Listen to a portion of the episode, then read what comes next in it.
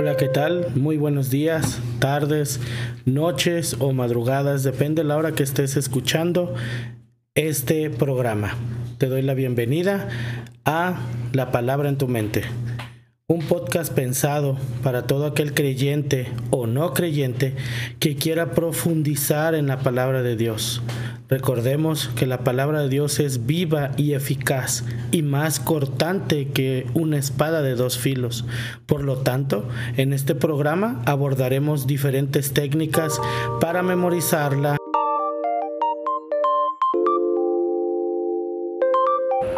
Cuán bienaventurado es el hombre que no anda el consejo de los impíos, ni se detiene en el camino de los pecadores, ni se sienta en silla de los escarnecedores sino que en la ley del Señor está su deleite, y en su ley medita de día y de noche. Hola, mi nombre es Cristian. Bienvenidos a La Palabra en tu Mente, un podcast pensado para todo aquel cristiano que busca profundizar y conocer conceptos básicos sobre la escritura, en el cual se busca beneficiar a todo aquel que quiera tener la palabra en su mente. Uno de los beneficios de memorizar las escrituras es que provee de herramientas para la meditación. Cuando se aprende de memoria un versículo bíblico, se puede meditar en el mismo en cualquier lugar, hora y en cualquier momento del día, o por qué no, de la noche también. Si ustedes, si ustedes aman la palabra de Dios, tanto como para memorizarla, puede llegar a ser como el autor del Salmo 119-97 que exclamaba, Oh, cuánto amo tus enseñanzas. Pienso en ellas todo el día. Ya sea que esté tomando el camión, que esté parado durante un semáforo, regando el pasto o solo esté descansando. En todo momento ustedes pueden meditar en la gloriosa palabra de Dios. La palabra de Dios es la espada del Espíritu pero si ustedes no tienen una Biblia al alcance, el arma de la palabra tiene que estar presente en el arsenal de su mente. Pensemos en un momento en lo siguiente. Un soldado, al empezar a combatir en una guerra, lleva consigo un chaleco con muchas balas extra, aparte de las que ya trae en el cargador de su arma. La memorización de la palabra de Dios es algo similar. Tenemos una Biblia, pero el día que no la tengamos a la mano, tenemos que abastecer el cargador con todos los versículos que nos memoricemos. El Espíritu Santo entrará en el alcenar de nuestras mentes y tendrá a su disposición palabras que hemos memorizado de la Escritura.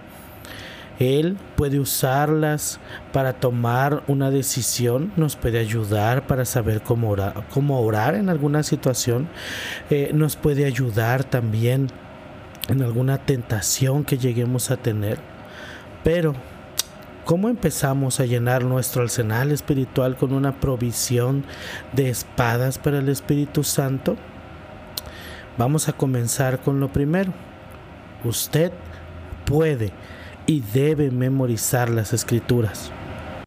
La mayoría de las personas decimos que tenemos mala memoria, pero eso no es cierto. Como ya debemos de saber, todo depende de la motivación que haya a la hora de buscar memorizar las escrituras. Si ustedes se saben su número de teléfono o dirección de su casa, nombres de sus amigos y familiares, les tengo una buena noticia. Ustedes también pueden memorizar la Biblia.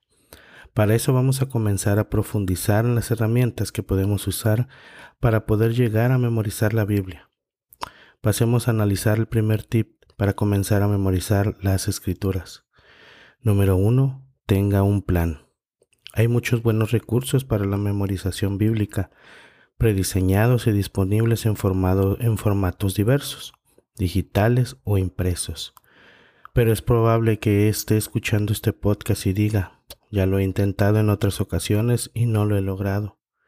Un hombre le dijo a Dawson Trotman que él temía que, por seguir su ejemplo de memorizar las escrituras, se volviera demasiado orgulloso.